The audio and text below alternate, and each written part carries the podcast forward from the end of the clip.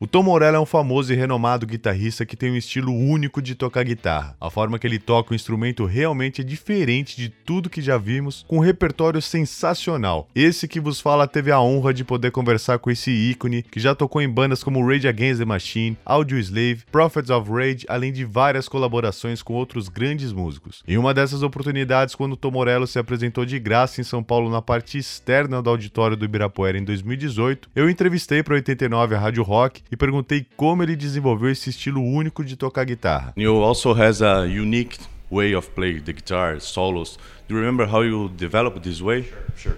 Uh, I started playing guitar when I was 17 years old, and I spent a lot of time shredding and practicing eight hours a day scales and things like that. It wasn't until the beginning of Rage Against the Machine where I realized that I was the DJ in the band and started looking at the guitar in a different way um, and realizing that the electric guitar is a is a relatively new instrument on the planet. It's just a piece of wood, some wires, and a few electronics that can be manipulated in a lot of different ways that don't sound like Keith Richards or Chuck Berry or Eddie Van Halen.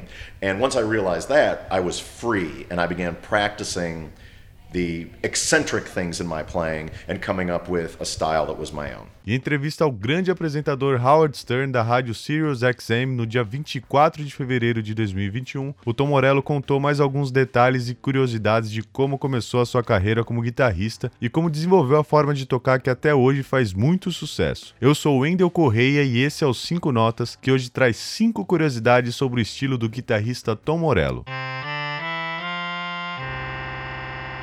O Tom Morello contou para o Howard Stern como começou a sua carreira musical e como foi o seu primeiro show. When I look back on your career from the outside, you were one of those guys. Even that guy from uh, Tool, who you were in a band with years ago when you were in like high Adam school. Jones, He- yeah. Yeah. Adam He always jokes that you were a shitty guitar player. I was. That's not that's not a joke. You know. The drama club at Libertyville High School is kind of my world. So I go into drama club, and I and I don't know how to play a chord on the guitar. I don't know how to play a note on the guitar. And I announce that a punk band is forming. I'm the guitar player. If you want to be in it, raise your hand. No experience required. Right. So a couple hands go up, and we're a band.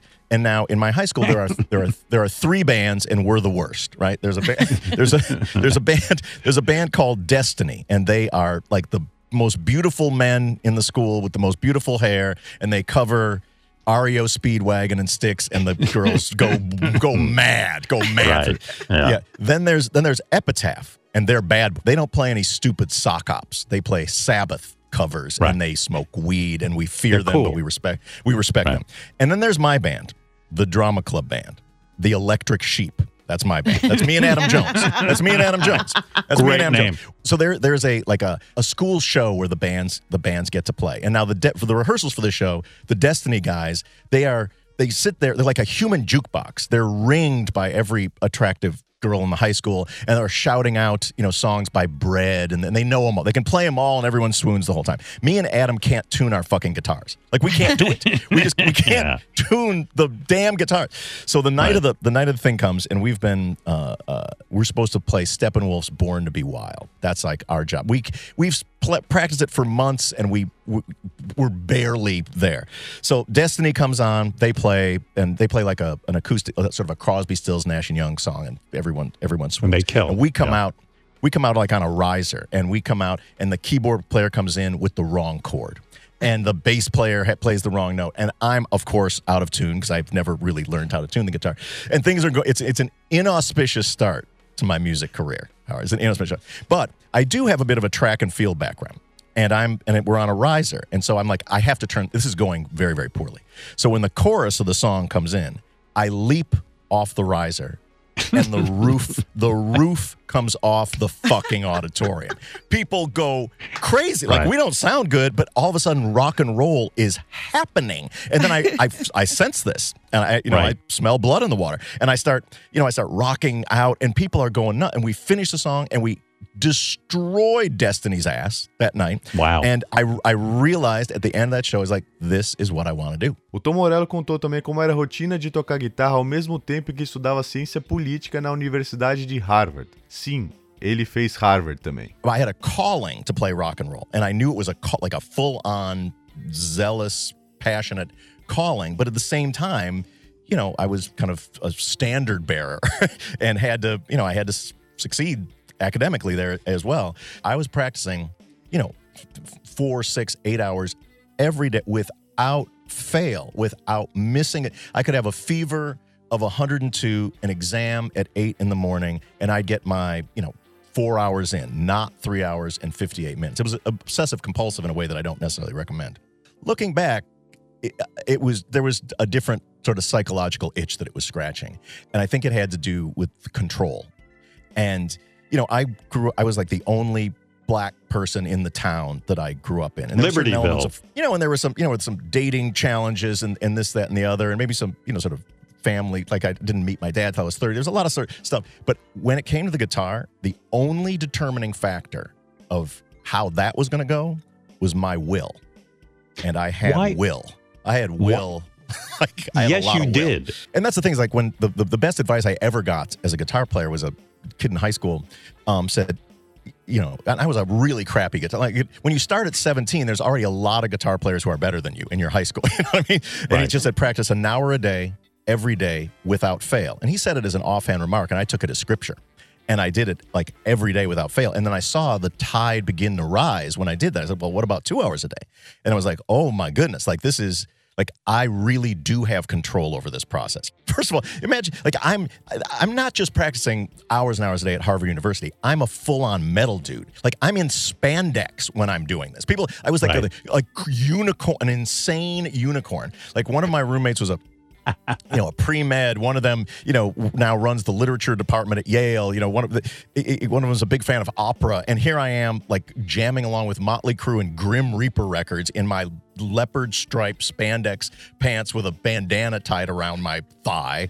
Like it really was a calling. Se você já viu o Tom Morello se apresentando, seja presencialmente ou pela TV, já deve ter observado que além do estilo de tocar, ele tem outra característica em comum na sua guitarra. Depois que ele troca as cordas, ele não corta ali o excesso que fica na guitarra, como fazem a maioria dos guitarristas. E ele contou por que faz isso. When I was in that band, the Electric Sheep, I didn't cut the strings of my guitar because I thought it looked cool. And I was shamed by a musician friend, and he said, Cut your damn strings. Who do you what do you think you are? You think you're in the baddest band in town? And I was Right. like, I'm definitely not the baddest band in town, so I cut my strings. Years later, in Rage Against the Machine, I was in the baddest band in town, and so I let my strings go. Além de deixar as cordas sobrando, ele também tem outra característica que não é muito comum entre os guitarristas de rock. Ele usa a guitarra mais alta quando está se apresentando e não na altura da cintura, né? Não lá embaixo. Ele também falou por que faz isso. The guitar is at exactly the same height that it is when I'm sitting down and practicing. So it's like it's able to, you know, sort of reproduce the exact circumstances under which I've been practicing. That's what, and I uh, recognize it's not, it's not cool, but like I've never, that's not, hasn't really been a huge priority. O Tom Morello também falou que não se preocupa muito com o modelo de guitarra e nem quais pedais vai usar e como isso foi determinante para desenvolver o seu estilo. Is it important to you what type of guitar you play? Is there a certain guitar that is uh, nothing? Doesn't matter. Not at all. And this is controversial in the world of like sort of guitar players is that I don't believe it matters at all. And none of the none of the gear matters whatsoever. Like with me, I this was probably 1988. I went in, I spent a few hours twiddling some knobs, and I just said, I'm done. I don't like this sound particularly. It's not what I'm imagining in my head, but I'm sort of obsessing and anxious about it. I'm going to never think about these knobs again. I'm never going to think about this guitar again. These are the settings. I'm now just going to worry about being creative with the sound that I have. And those that amp, it's right over there. Over What is there. that amp? It's a 50 watt Marshall head and a, a Peavey cab, which is like what I bought at the time. And the settings I marked on that day in 1988. The amp is still set to those settings. The guitar is the one that I've played on every record and every show, every tour. And I just said, I'm no longer going to burden myself with this. I have to have the right gear and I have to have the right guitar. It's like I got the guitar I got, and now I'm going to put all of my energy into sort of imagination and creativity. Same with gu- guitar effects Right. pedals. I have th- basically three. There's three pedals for 35 years that are the same ones that I've just applied myself to by embracing those limitations. Helped me tremendously creatively because I'm never going to worry about that stuff. At the beginning of Rage Against the Machine, really for me was the turn where it went from being a technically skilled musician to becoming an artist. And I found my own voice on the instrument when I began self identifying as the DJ in the band. And I stopped practicing scales eight hours a day and I started practicing mistakes eight hours a day.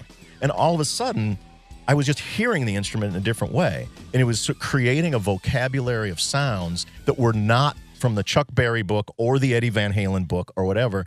And then and then the blinders were off. E aí, qual é a sua opinião sobre o estilo de tocar guitarra do Tom Morello? Já sabia dessas curiosidades? Deixa aí nos comentários a sua opinião, compartilhe esse vídeo com seus amigos guitarristas, tenho certeza que eles vão gostar também. Siga o 5 Notas nas redes sociais, todas são 5 Notas TV. Segue lá no Instagram, Twitter, Facebook e TikTok. Os vídeos do 5 Notas estão disponíveis no YouTube, IGTV e Facebook e também dá para ouvir os áudios dos vídeos em podcast na plataforma da sua preferência, é só pesquisar aí. Acesse também o site 5notas.tv, que tem todas as informações e textos exclusivos, tudo muito bem organizado por lá. Aproveita também para se inscrever no YouTube do 5 Notas, onde tem vídeos exclusivos, você ajuda muito o canal também fazendo isso. E na descrição desse vídeo coloco todos os trechos disponibilizados no YouTube da entrevista que o Tom Morello deu para o Howard Stern em fevereiro de 2021 para a rádio Sirius XM. E muito obrigado por acompanhar os 5 Notas. Valeu e até a próxima!